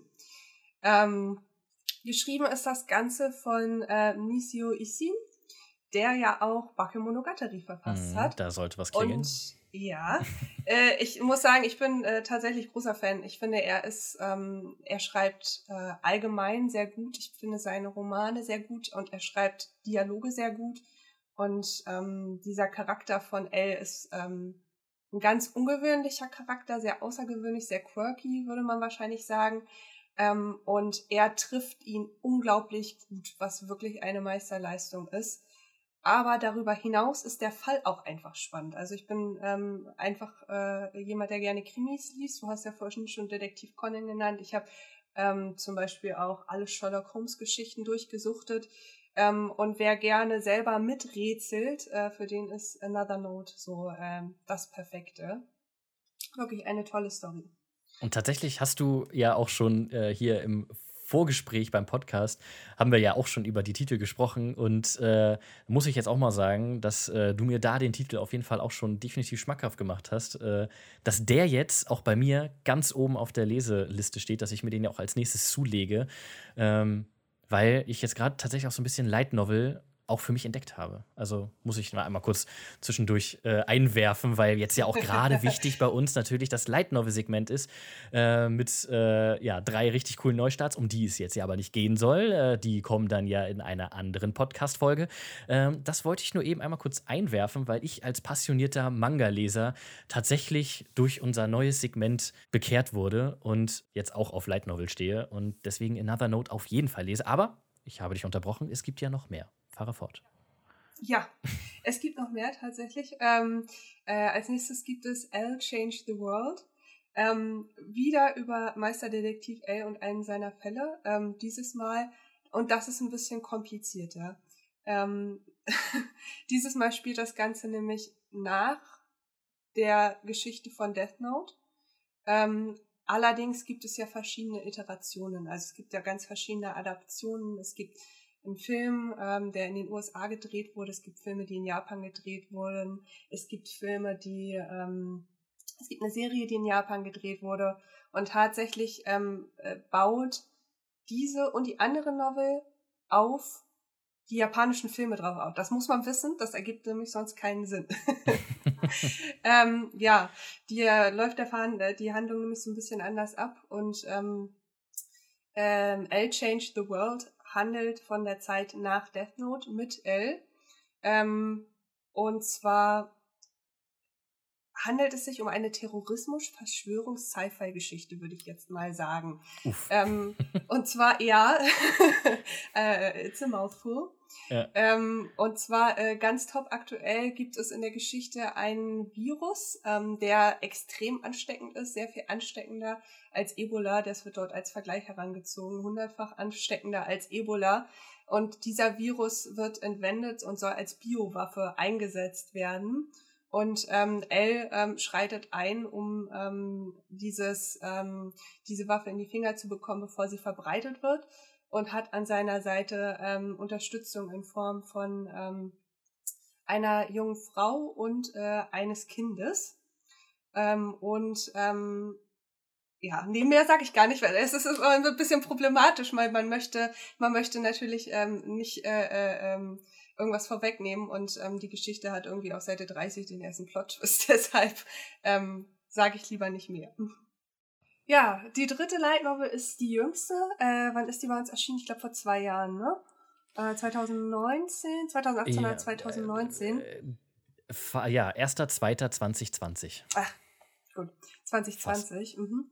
Ähm, ja, und äh, auch das spielt nach den Ereignissen von Death Note und während die anderen beiden äh, Geschichten, von denen ich jetzt erzählt habe, mehr auf die Charaktere fokussieren und nicht so sehr aufs Death Note, geht es bei Light Up the New World dann wieder sehr viel mehr um das Death Note an sich. Das spielt nämlich ähm, einige Jahre später und ähm, der, äh, ähm, der König der Todesgötter ähm, fand den Fall um Kira so interessant und so spannend, ähm, dass er ähm, seinen Posten abtritt und sagt, ähm, es wird derjenige Todesgott ähm, König, der den neuen Kira ausfindig macht. Und daraufhin werfen die Todesgötter nicht nur ein Death Note, sondern gleich sechs Stück äh, auf die Menschenwelt ähm, die natürlich in ganz unterschiedliche Hände geraten und ähm, darum entspannt sich dann eine super komplette, äh, komplexe Hetzjagd. Ähm, wer die Dinger in die Hand bekommt, natürlich spielt die Polizei auch wieder mit. Man sieht einige der alten ähm, Charaktere, der alten Ermittler tauchen wieder auf, aber auch Nachfolger von ähm, Charakteren, die nicht mehr bei uns sind. Ähm, ähm, äh, übernehmen quasi die Rollen. Ja, das ist das Neueste. Klingt auf jeden Fall auch so, dass das eine Geschichte ist, die dann wirklich so für die, für die Hardcore-Fans ist, ne? die dann sozusagen noch mehr von den Charakteren haben wollen und einfach so, ja, wirklich so, schmeiß die Death Notes in den Club und schrei, Wow. Oh, oh. Entschuldigung, der, der musste jetzt einmal raus. Ja, es ist halt also ein Kampf der Ideologien. Ne? Ja. Ich meine, äh, das ist ja auch das, was die Ursprungsserie irgendwie so spannend gemacht hat, dass du sagst, ähm, äh, was würde ich damit machen, was würden andere Leute damit machen. Ähm, und ähm, da hast du halt so verschiedene Charaktere, die zusammenkommen. Mhm. Ne? Ja, klingt dann ja wirklich halt wie so Death Note Extreme oder sowas, wenn da wirklich so halt viele auf einmal dann mit reinkommen. Und äh, ja, also klingt auf jeden Fall super spannend. Ich, ich werde mir die tatsächlich alle drei zulegen, um sie dann doch mal alle drei zu lesen. Jetzt haben wir ja aber vor ein paar Wochen, jetzt zum Zeitpunkt der Aufnahme noch nicht, aber wenn der Podcast ausgestrahlt wird, haben wir schon unser neues Programm angekündigt. Und da gibt es ja auch Nachschub für alle Death Note-Fans. Denn wir haben ja Nathalie und jetzt äh, möchte ich dich bitten, magst du uns da einmal etwas über die neue Death Note-Lizenz erzählen? Ja, ähm, natürlich hat mein kleines Fangirl-Herz innerlich gejubelt, ähm, als ähm, wir die Death Note Short Stories final bekommen haben ähm, und ja nicht nur in der in einer einfachen Ausgabe, sondern auch noch in einer richtig schönen Hardcover-Edition, also dass man sich aussuchen kann, ob man einfach nur die normale haben möchte oder gleich das schicke Sammlerstück. Oder, ähm, wenn wir ähm, ehrlich sind, äh, beide. Beide. Richtig. Darauf wird es vermutlich hinauslaufen, besonders ja, die beiden machen, unterschiedliche Cover haben. ja, machen wir uns da nichts vor. Ne? Ja. Ich mein, also in meinem Fall auf jeden Fall. Ja, ja bei mir Aber, wird das genauso aussehen. Also ja. da bin ich leider ja, auch wenn ich Burn the Witch Band 1 schon habe, brauche ich die Messe-Edition auch auf jeden Fall. Also als Sammler ist das halt für mich äh, ganz klar, dass dann da beides reinkommt. Entschuldigung, ich habe dich schon wieder unterbrochen. ähm, nee, also was, was für mich so besonders ist an diesen, an diesen Death Note Short Stories, ist, dass ähm, die halt alle auch von deren, von dem Original-Duo wieder sind. Also alle wieder von Ober und Oberta. Ähm, ähm, mit so mit einmal kehren einmal die alten Charaktere zurück. Man sieht, was war vorher, was ist später passiert.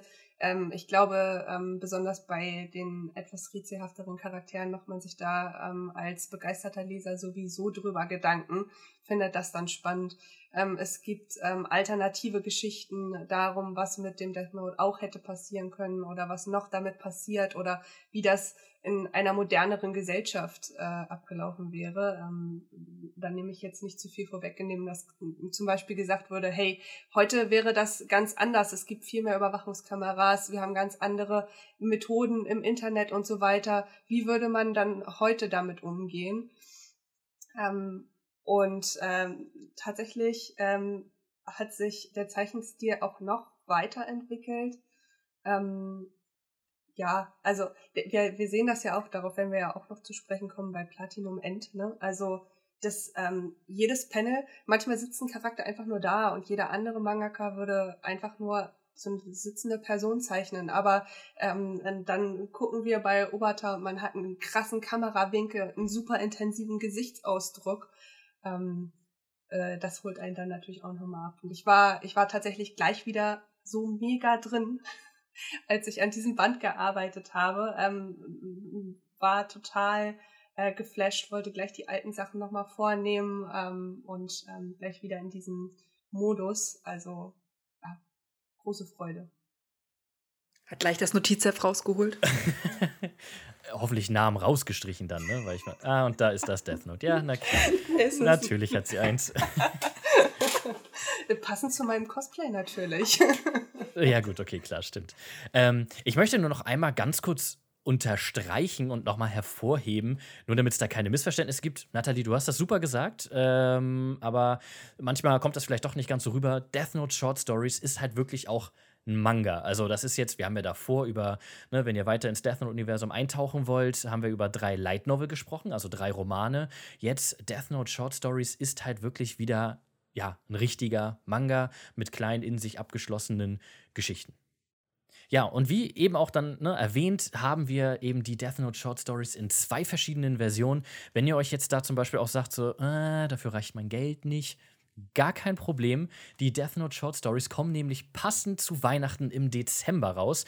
Ähm, ich würde mal sagen, dass das doch das perfekte Weihnachtsgeschenk ist.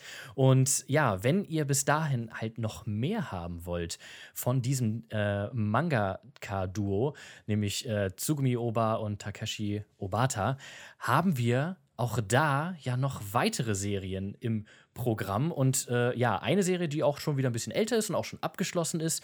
Und eine Serie, die jetzt auch noch läuft und äh, ja, in Japan schon abgeschlossen ist. Und ja, welche Serien das sind, äh, ja, darüber wollen wir jetzt dann nochmal reden. Und ich würde sagen, wollen wir chronologisch anfangen und mit Bakuman starten. Ja, äh, Bakuman ist ja eigentlich auch so ein Manga-Essential. Ne? Ja. Also wenn man, wenn man, wenn man Manga-Fan ist, ähm, und noch viel mehr für uns, wenn man in der Manga-Branche arbeitet, muss man Bakuman gelesen das haben. Das stimmt, ja. Ähm, denn es ist, es ist eigentlich ein, ein Battle schonen, aber ohne Battle, ja, das ist ja bei Death Note schon so. Es wird nicht gekämpft, aber es wird halt also doch schon gekämpft, ne? Man hat schon einen Wettbewerb. Und zwar ähm, besteht der Wettbewerb hier darin, Mangaka zu werden. Ähm, das äh, Duo der Protagonisten ähm, ist auch ein Zeichner und ein Autorenduo und sie nehmen sich vor, sie wollen die besten Mangaka Japans werden.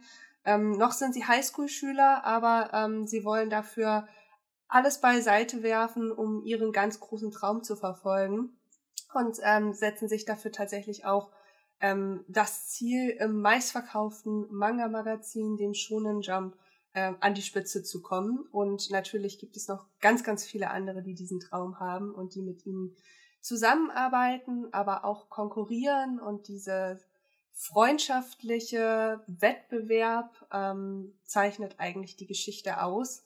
Und man lernt im Verlauf ähm, ganz viel darüber, wie das Manga-Business in Japan funktioniert, was alles hinter den Kulissen vor sich geht, wie es in den Redaktionen vor sich geht, wie Sachen ausgewählt werden, aber vor allen Dingen auch der persönliche Struggle, den die einzelnen Autoren haben, ähm, wenn sie Serien fortsetzen möchten, aber ähm, sie werden abgesetzt oder umgekehrt, sie sind fertig, aber sie sollen weiterzeichnen oder sie können einfach nicht mehr, weil es so eine große Arbeitsbelastung ist. Ähm, deshalb würde ich sagen, also jeder, der mindestens vier Manga-Serien im Regal stehen hat und denkt, ja, ich bin Fan, als nächstes kommt Bakuman, damit du ein bisschen Hintergrundinfos über Mangas hast. Finde ich gut, ja. Also auch ist jetzt äh, fest definiert, ne? Also bei vier ja. Manga-Serien ja. im Regal, die fünfte muss Bakuman sein.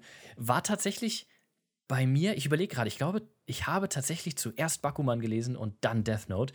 War aber auch zu dem Zeitpunkt schon voll im Manga-Game drin so. Und Bakuman war für mich halt nicht nur, auch da natürlich wieder ne, eine Serie mit super interessanten Charakteren, die äh, ich sofort richtig ins Herz geschlossen habe.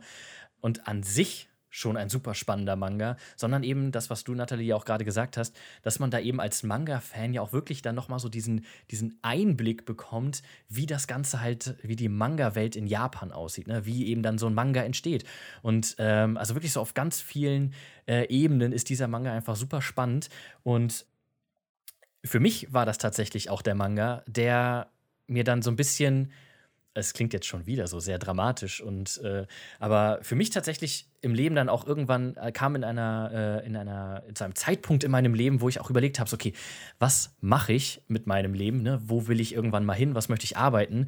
Und habe da tatsächlich gerade Bakuman gelesen und dachte mir, ey, ich möchte auch im Manga-Bereich arbeiten, aber ich kann halt nicht zeichnen so. Und natürlich ja, das ist so also dieses, äh, das höre ich aber auch immer wieder, dass man halt, ne, dass man irgendwie denkt, okay, man, man muss halt zeichnen können, um im Manga-Bereich arbeiten zu können. Ja, kann ich nicht, ne? Gar nicht, null. Sieht nicht gut aus. Kann man manchmal beim Coverraten sehen. Äh, bei uns auf Instagram. Bakuman hat mir aber gezeigt, so dass es da aber halt ja auch noch mehr Jobs gibt, die da halt eben reinkommen.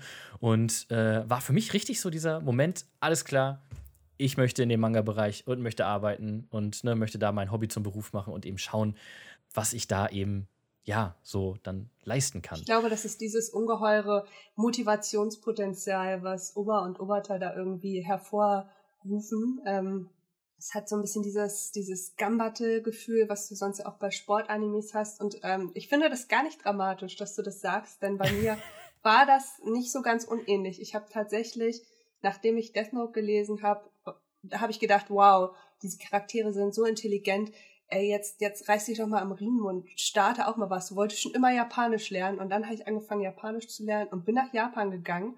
Und wenn ich das nicht gemacht hätte, dann würde ich jetzt nicht in einem Manga-Verlag arbeiten. Also, und wärst ne? nicht Teil dieses wunderbaren Podcasts. Richtig. So. Ja, ja jetzt ist mal gesagt worden. Also, äh, Leute, ne, Bakuman und Death Note verändern Leben, ja? Auf jeden Fall. Neben Bakuman und Death Note haben die beiden ja aber auch noch ein, eine weitere Serie erschaffen, nämlich Platinum End. Und Platinum End ist ja mittlerweile auch abgeschlossen mit 14 Bänden. Und da erscheint ja übrigens auch jetzt im Programm, wo ja auch Death Note Short Stories mit drin ist, dann im Februar eben der letzte Band von Platinum End. Und dazu gibt es dann auch noch ein Starter-Pack, wo ihr dann wieder Band 1 und 2 zum Vorzugspreis bekommt. Und ja, das Ganze ist jetzt natürlich dann auch schön passend, dass jetzt in Japan auch der Anime startet, kommt bei uns dann das Finale des Manga und dann hoffentlich ja auch bald der Anime. Nathalie, magst du uns ein bisschen was über Platinum End erzählen? Worum geht's da? Also in Platinum End ähm, äh, äh, geht es darum, dass ähm, Gott beschließt, äh, abzutreten ähm, und äh, seine Engel aussendet, einen Nachfolger für ihn zu finden. Und die Nachfolger ähm, haben dafür ähm, sich Menschen ausgesucht, die sich das Leben nehmen wollen. Äh, in dem Moment, ähm, wo sie Suizid begehen wollen, schreiten sie quasi ein, retten sie und sagen, das ist deine Chance, ähm, trete gegen die anderen an ähm, und du kannst Gott werden und so dein Glück machen, weil der Grund dafür, dass diese Menschen nicht am Leben bleiben wollten, war ja, dass sie mit irgendwas unglücklich sind, dass sie unzufrieden sind.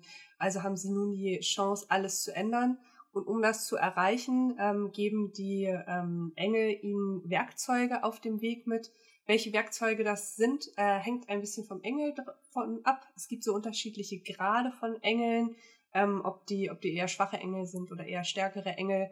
Und dementsprechend kriegen die sogenannten Gottesanwärter entweder ähm, Flügel oder einen Pfeil, mit dem man ähm, jemand anderen dazu bringen kann, einen zu lieben, oder einen Pfeil, mit dem man jemand anderen töten kann, der so schnell ist, dass man nur mit den Flügeln wegfliegen kann. Und manche von ihnen bekommen auch äh, eine Kombination dieser, dieser Fähigkeiten.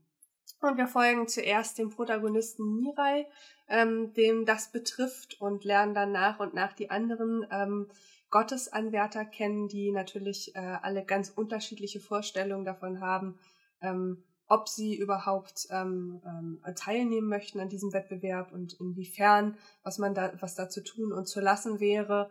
Und ähm, aus diesem Grund äh, entwickelt sich die Serie auch in ganz unvorhergesehene und überraschende Richtung und ähm, streift immer wieder sehr tiefgründige Themen ähm, über das Menschsein, über das Glücklichsein oder über Göttlichkeit.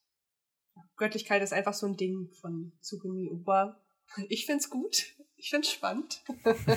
ich wollte auch gerade sagen, ist immer, also Down to Earth kann man da eigentlich nicht sagen bei, bei den Werken von ihm so. Die sind gleich immer ne ja. Vollgas, Attacke und schön epochal und alles. Ähm, und muss auch sagen, dass da Platinum End, also bei, bei Death Note war das ja halt auch schon, ne, ebenso mit diesem Gottsein und sowas. Und jetzt bei Platinum End, finde ich, ja, hat er da auch echt nochmal eine Schippe draufgelegt und eben da dann ähm, ja auch einfach Obata eben als Zeichner ja bei sich hat, der das ja auch so krass in Szene setzt. Also ich finde das so spektakulär einfach, gerade dann, ne, wenn dann da eben die Flügel ausgebreitet werden oder was auch immer, so, mit so vielen Details und gleichzeitig aber trotzdem halt einfach so, ja, dass einem da halt wirklich äh, die Kinnlade runtergeht, wenn man da einfach auch nur durchblättert. Ich bin auch großer Fan von Platinum End, hab noch ein paar Bände hier bei mir liegen, die ich noch lesen muss, bin aber auch einfach super gehypt bei der Serie. Also für mich ist es tatsächlich immer, immer äh, erste Priorität. Also wenn ein Band rauskommt, dann lese ich den auch dann immer gleich sofort, wenn ich ihn mit nach Hause nehme weil ich wissen will, wie es weitergeht. Was ich halt so genial finde, ähm, was hier nochmal anders ist als bei Death Note, bei Death Note folgst du halt ähm, äh, relativ wenigen Charakteren, ähm, die du kennst und die ihren Plan sozusagen vollständig durchführen. Und hier siehst du so ganz unterschiedliche Weltansichten ähm, und ganz unterschiedliche Herangehensweisen. Ähm, fast so ein bisschen, als wären das ähm, ja, Beispiele für eine gewisse Lebensphilosophie und äh, wie die miteinander interagieren, finde ich ähm, super, super spannend und interessant. Grundsätzlich ist es wieder der psychologische Aspekt, der halt dieses Duo auch ausmacht, mit dem, mit so Facetten vom Menschsein zu spielen, auf die die meisten Menschen, glaube ich, so ohne weiteres nicht kommen würden und ähm, dann in Charaktere einzubinden, visuell genauso wie ähm, mental da irgendwie mit zu spielen. Das ist tatsächlich, finde ich, bei Platinum End geht das nochmal in eine ganz andere Richtung mit diesem Gottsein und ohne zu spoilern, aber jeder unterschiedliche Arten auch davon hat, was es bedeutet, Gott zu sein und will ich das überhaupt und was bedeutet es, glücklich zu sein? Das sind so hochgradige Fragen, die da traut sich erstmal nicht jeder ran. Und wenn sich so ein Duo rantraut, dann ist man hinterher noch nicht, also dann ist man nicht enttäuscht, sondern man denkt halt so, wow, krasser Ansatz und ähm, stark umgesetzt. Sicherlich gibt es ähm, zig andere Möglichkeiten, daran zu gehen, das zu interpretieren. Aber ähm, das ist diese Charaktere, die mit ähm, nicht nur ihr, die, dem, dem Kopf ihrer Gegner spielen, sondern tatsächlich auch mit mir, während ich es lese. Ähm, da war ich teilweise, also er haut ja richtig, ähm, ja, er, er schafft ja Charaktere, die boah, die teilweise echt Grenzen überschreiten. Und trotzdem, ähm, ja, und trotzdem sagt man, okay, ja, es ähm, bringt diese Geschichte einfach voran. Es hat so einen gewissen, ja, so einen gewissen Touch, der die beiden einfach ausmacht. Und ich nicht ohne Grund tatsächlich ähm, sind diese beiden in Japan, in Deutschland oder eigentlich ja weltweit gefeiert und werden hoffentlich auch in Zukunft hochgeschätzt und hochgeehrt. Ja, bin gespannt, ne, was dann äh, ob wir uns halt über noch mehr Werke von denen freuen können. Was kommt nach Band 14? Also was kommt? Ich ja, es ist ne, die große Frage. Ich hoffe, da kommt wieder was Geiles, aber ich bin da eigentlich guter Dinge, dass denen noch was einfällt. Äh, ne? Können wir, können wir nochmal drüber reden, wie extrem geil dieser Effekt von den Covern ist? Das ist ja absolut einzigartig. Ja, der Holo-Effekt. Ja, der, das, das haben wir bei keinem anderen Manga. Ich glaube, sonst hat dies, diesen Effekt auch kein anderer Manga, den, den ich überhaupt kenne. Gibt es das ja. sonst nochmal? Ich weiß es nicht. Und diese Cover sind. und was wir dafür tun mussten, für diesen, um dieses Cover hinzubekommen. Ja. Da mussten drei Samples irgendwie ran. Konnte man es nicht lesen, weil die Spiegelung so, so dick war, weil dieses ähm, Muster so, so doll reflektierte, dass man nichts mehr darunter gesehen hat. Ich glaube, da gab es irgendwie drei Anläufe und ähm, es sieht wahnsinnig toll aus. Ja. Und tatsächlich ist es so, dass jedes Mal, wenn, wenn der neue Band rauskommt, denke ich, eigentlich müsstest du dir noch ein zweites Exemplar nehmen das Cover ablösen und dann so eine Collage mit allen Covern machen. Ja. Oh, das ist eine richtig gute Idee. Wirklich? Das ist äh, richtig gut. Ich finde auch tatsächlich, ich meine, dieser Effekt, ähm, ich finde es halt, ja, es sieht halt einfach optisch richtig, richtig gut aus und wirklich schade, dass es halt wirklich ähm, bei ja nur so wenigen Titeln halt angewendet wird. Ähm, aber dafür natürlich umso besser, dass es dann bei Platinum End ist. Und ich finde es halt immer witzig, dass mich erinnert das halt immer direkt halt, ne, bei mir kommt direkt auch das, also da noch ein weiteres Sammlerherz sozusagen direkt äh, wird da aktiv, weil ich halt direkt auch an meine irgendwie Sammelkarten denken muss, wo man dann halt eben auch ne, die Holo-Karte hat und alles äh, und man direkt weiß so, das Ding. Pokémon, richtig. Ja. Pokémon, Yu-Gi-Oh!, Magic, was auch immer, yeah, überall, weißt du ganz genau, wenn du. genau, wenn du eine Holo-Karte hast, dann ist das Ding geil. Ähm, also zumindest war es früher so. Mittlerweile gibt es ja sehr viele Holo-Karten und so, klar. Aber ähm, ja, gerade Manga, dadurch, dass das so selten ist, ist wirklich ja auch Platinum End ähm, da auch schon optisch einfach vom Manga her, wenn man ihn in der Hand hat, was ganz Besonderes. Und ich würde mal sagen, wenn man ja mindestens fünf Reihen im Regal hat, ähm, fünf Manga-Reihen im Regal hat, dann sollte auf jeden Fall als nächstes Platinum End kommen. Also, also der, der, der, der vierte war ja dann schon, nee, der fünfte ist dann ja schon Bakuman, ne? Und wenn man dann Bakuman abgeschlossen hat, dann muss der nächste Platinum End sein, ne? Ja, ja, ja, ja genau, ja. Das, Und wir sind erst im schonen Bereich, ja. ne? Ja, ja, mhm. aber da hat man ja trotzdem auch einiges zu lesen und so. Da ist man ja erstmal beschäftigt. Ähm, ja, ich glaube, da sollte niemand eigentlich irgendwie enttäuscht werden, wenn er diese Manga in die Hand nimmt. Äh, dieses Mal habe ich tatsächlich die perfekte Überleitung. Ähm, ich bin denn. Ähm, wir haben gerade über die absolute Schönheit dieser Cover gesprochen, die ähm, äh, Schönheit der Zeichnung von Obata. Also ich meine, äh, man muss eigentlich anschließend natürlich direkt über unser geiles Illustration Book reden. Black et Noir. Also es bietet Sie hält es in die Kamera. Ja, ja, also ja. Ähm, äh, ihr, ihr seht es natürlich gerade nicht, aber stellt euch vor, ich bin eine, eine Influencer-YouTuberin, die ähm, äh, ganz begeistert Sachen in die Hand, äh, in die Kamera hält. Ähm, so begeistert bin ich, obwohl man mich gar nicht sieht. ja. Ja, äh, ähm, das, dieses, das ähm, Illustrationsbuch, ich erinnere mich noch, als ich das das erste Mal gesehen habe, da war, äh, war ich noch nicht Teil von Tokyo Pop, aber ich war auf einer Messe. Ich glaube, ich war auf der Leipziger Buchmesse und habe an eurem Stand gestanden und habe dieses Ding in der Hand gehalten und ähm, war aber noch Studentin und konnte es mir nicht leisten. und habe es in die Hand genommen und vorsichtig und ehrfurchtig diesen wunderschönen Einband gestreichelt. So schön ist es. Und da sagst du ja wirklich eigentlich einen Punkt, der halt wirklich wichtig ist, so, ne? Weil dieses Buch, also ja, wenn man es jetzt online sieht, gut, dann sieht man erstmal nur ein Cover, hat jetzt kein, keine, keine Ahnung von der Dimension dieses Buches. Aber wenn du ihn dann auch in der Hand hältst, denkst du so, na gut, ist ein Artbook, ne? Für 60 Euro ungefähr. Ah, ganz schön happig. Aber ich meine, das Ding ist eingeschweißt, weil das natürlich ein ja, qualitativ hochwertiges äh, Sammler-Artbook ist.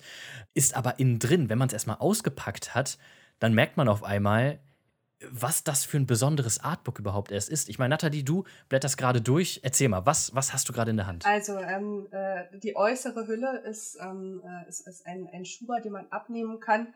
Der ist in, in einer Lederoptik und auch in so einer Lederhaptik ähm, so ähnlich wie wir das ja vorhin auch schon für die Bleach Sonderedition, äh, Bleach, sag ich schon, die Burn the Witch Sonderedition äh, besprochen haben. Korrekt. Und nochmal mit so einem silbernen Prägdruck, ja. Vorne hat man so eine große Aussparung ähm, und in dieser Aussparung ähm, dahinter liegen verschiedene äh, Illustrationen und das sind so eine Wechselillustrationen.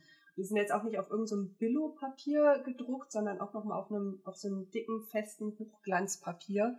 ähm, wie, wie so, ein, so, ein, so ein richtiges Bild, was man sich auch halt an die Wand hängen kann. Dafür sind sie auch gedacht. Ich habe es nur noch nicht übers Herz gebracht, das auseinanderzunehmen tatsächlich. Lass mich raten, du brauchst eine zweite Version davon, die du dann äh, an die Wand hängen kannst. Oh oh. Sag doch sowas nicht. I'm sorry.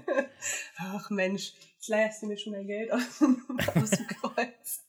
Ja, ähm, und äh, man kann man kann sich also äh, äh, entweder aussuchen, welche der Bilder, welches der Bilder man vorne in der in der auf diesem Illustrationsbuch Buch sehen möchte, oder die anderen halt an die Wand hängen, ähm, wie man das mag. Natürlich ist, äh, ist das Buch ähm, ganz, ganz überwiegend von Death Note geprägt. Also ich, 50 Prozent sind, glaube ich, Death Note-Illustrationen tatsächlich. Ähm, ja, wenn man das Buch selber in der Hand hält, hat man hier nochmal so eine geile Silberprägung. Und jetzt kommt so ein bisschen äh, YouTube ASMR, äh, äh, wo man irgendwie durch irgendwie die Seiten blättert. Entschuldigung, wenn man hier das Blättern laut hört. Ähm, ja, und innerhalb von dem Buch hat man dann halt ähm, teilweise ähm, ausklappbare Seiten, die halt, also ich habe gar nichts über die Dimension gesagt. Die Dimensionen sind so, äh, sind äh, eine vierfache Manga-Größe tatsächlich. Also es ist extrem groß. Ich glaube, es ist unser größtes Buch, was wir im Programm haben, wenn ich mich nicht täusche. Das kommt, ähm, glaube ich, gut hin. Und dann kann man diese Seiten teilweise nochmal ausklappen, ähm, sodass du, äh, ich glaube, in einem Fall hast du davon dann nochmal die vierfache Größe, ja? Ja, das ist richtig. Tatsächlich, jetzt gerade, während wir aufnehmen, hier diesen Podcast, äh, gibt es das Video noch nicht, aber tatsächlich ist jetzt auch gerade für die Digicon hier im Rahmen dieser Veranstaltung genau dieses Video auch geplant. Und während ich jetzt gerade noch hier der Vergangenheitsbene sozusagen darüber redet, äh, wird der Zukunftsbene sich da schon lange äh, drum gekümmert haben und ihr könnt auf unserem YouTube-Kanal äh, da natürlich dann eben auch noch mal das Unboxing ähm, euch dann angucken und seht dann auch noch mal all das, was Natalie da gerade so schön ASMR-mäßig auch beschreibt. Ähm, aber natürlich hat sie noch mal eine ganz andere ähm, ja, ne, da, da ist richtig der Death Note-Suchti, äh, der das jetzt gerade beschreibt. Deswegen ähm, erzähle uns gerne weiter, was da noch so drin ist, weil ein, zwei Sachen sind da noch. Ja, ähm, tatsächlich ist es so, dass ähm, nicht nur ähm, die, die Buchseiten an sich dieses, dieses hochwertige Glanzpapier, von dem ich eben schon beschrieben habe, haben, sondern ähm, man muss eigentlich jede Seite einzeln betrachten, weil wenn die Illustration darauf ausgelegt ist, ähm, wurde dann halt zwischendrin auch mal so ein, so ein mattes, raues Papier zum Beispiel verwendet und ähm, auf den späteren Seiten hat man dann ähm, zum Beispiel ähm, so, so ganz durchsichtiges Papier, wie man das manchmal in Fotobüchern hat, das auch bedruckt ist und dann mit der Illustration auf der anderen Seite noch interagiert. Und ähm, das bietet sich natürlich bei diesen total detaillierten kleinteiligen, ähm, feinen Illustrationen ausgerechnet dieses Autors total an. Ne? Also gibt es so viel zu sehen. Ähm, wenn man jetzt äh, eine normale Artbook-Größe rausgebracht hätte, das wäre dem gar nicht gerecht geworden.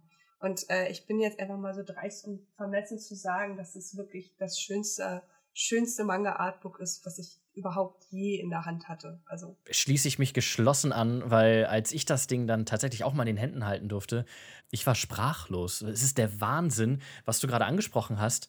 Ne, mit den verschiedenen Papiersorten in einem Buch. Ich meine, das, das äh, muss so aufwendig gewesen sein. Und ne, allein das macht dieses Buch ja halt schon einfach so krass besonders einfach. Und das, ja, ist wahrscheinlich jetzt für, die, für unsere Zuhörer so ein bisschen schlecht äh, nachzuvollziehen. Aber tatsächlich Leute, wenn ihr ein Weihnachtsgeschenk noch sucht für euch, ja, vielleicht für euch am besten, haut das Ding wirklich mit auf eure äh, Wunschliste, weil das wirklich, das lohnt sich. Wenn ihr das erstmal ausgepackt habt, merkt ihr, dass das die 60 Euro problemlos wert ist. Das ist sogar ein richtig guter Preis für das, was da alles drinsteckt. Was wir jetzt eben noch nicht gesagt haben, denn äh, wenn ihr eben auch großes Interesse an den Zeichnungen habt, könnt ihr euch die nicht nur angucken, sondern der äh, Obata verrät euch auch in einem How to Draw auch die verschiedenen Schritte, wie er die Illustration, die auch in dem Artbook selber drin vorkommt, gezeichnet hat. Ich bin mir gerade nicht zu 100% sicher, Natalie, du hast das ja vor dir. Ich glaube, dem How to Draw zeigt er, wie er die Hauptillustration, glaube ich, gezeichnet hat, die erstmal basic vorne auf dem Artbook zu sehen ist. Oder erzähle ich gerade Quatsch? Ich hoffe nicht. Ja, also ähm, Erstmal gibt es natürlich hinten auch Informationen zu den einzelnen Illustrationen. Die sind jetzt nicht äh, da drauf geklatscht. Äh, und genau, so wen sieht man da und genau, so? Dem Artwork weg. Und dann hat man hinten ähm, eine Illustration, äh, eine, ein, ein How to Draw.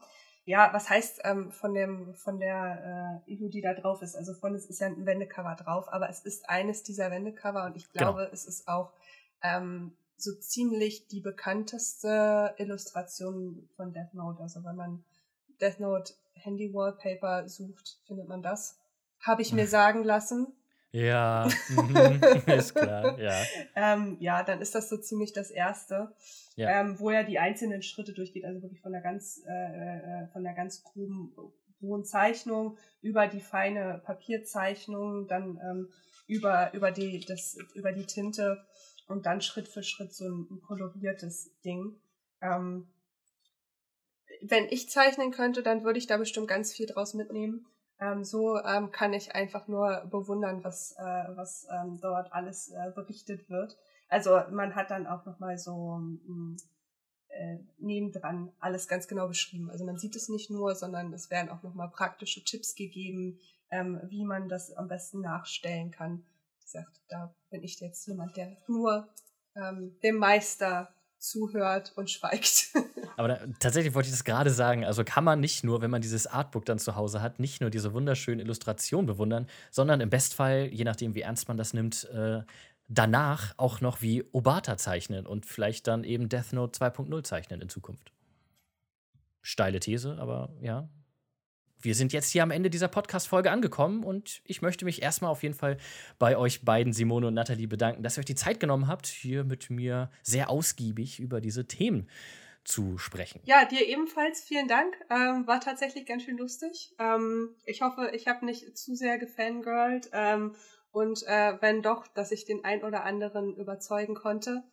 Ähm, nochmal zuzugreifen und äh, hoffe, dass äh, nächstes Jahr die Messe wieder so richtig und in Person und mit ähm, Händeschütteln und ähm, sich zusammen freuen stattfinden kann und nicht nur digital. Ja, von mir auch ein herzliches Danke. Es war eine, eine coole Zeit, eine coole Erfahrung, einfach mal so einen Podcast zu starten. ist auch was ganz Neues tatsächlich für uns. Und ähm, wir hoffen, euch hat's gefallen und ähm, ihr lest weiterhin fleißig Manga und definitiv freuen wir uns, sollten wir euch auf der nächsten Convention, wann auch immer sie stattfinden würde, wieder persönlich begrüßen zu dürfen. Richtig, und ihr wisst ja auch Bescheid jetzt, ne? Also, äh, wenn ihr vier Manga-Serien im Regal stehen habt, ihr wisst ganz genau, welche zwei Serien dann eben danach folgen müssen, beziehungsweise drei ja sogar eigentlich. Ähm, ja, also danke fürs Zuhören und wir hören uns dann im nächsten Podcast. Ciao, bis dann. Tschüss. Tschüss. Ja, das war unsere erste Folge des Tokyo Pop Celebration Digicon Podcasts. Ich hoffe sehr, dass es euch gefallen hat. Alle Infos zu den Sprechern und Serien findet ihr auf unserer Website tokyopop.de. Und bevor wir dann morgen uns um das Thema Boys Love kümmern, haben wir direkt an unserem ersten Tag hier noch eine kleine Special-Folge aufgenommen, denn im September erschien der dritte und vorerst letzte Band von Demon Mind Game. Und wir haben uns den Mangaka David Füleki geschnappt und mit ihm ein bisschen darüber gequatscht. Hört auf jeden Fall auch mal rein. Ciao.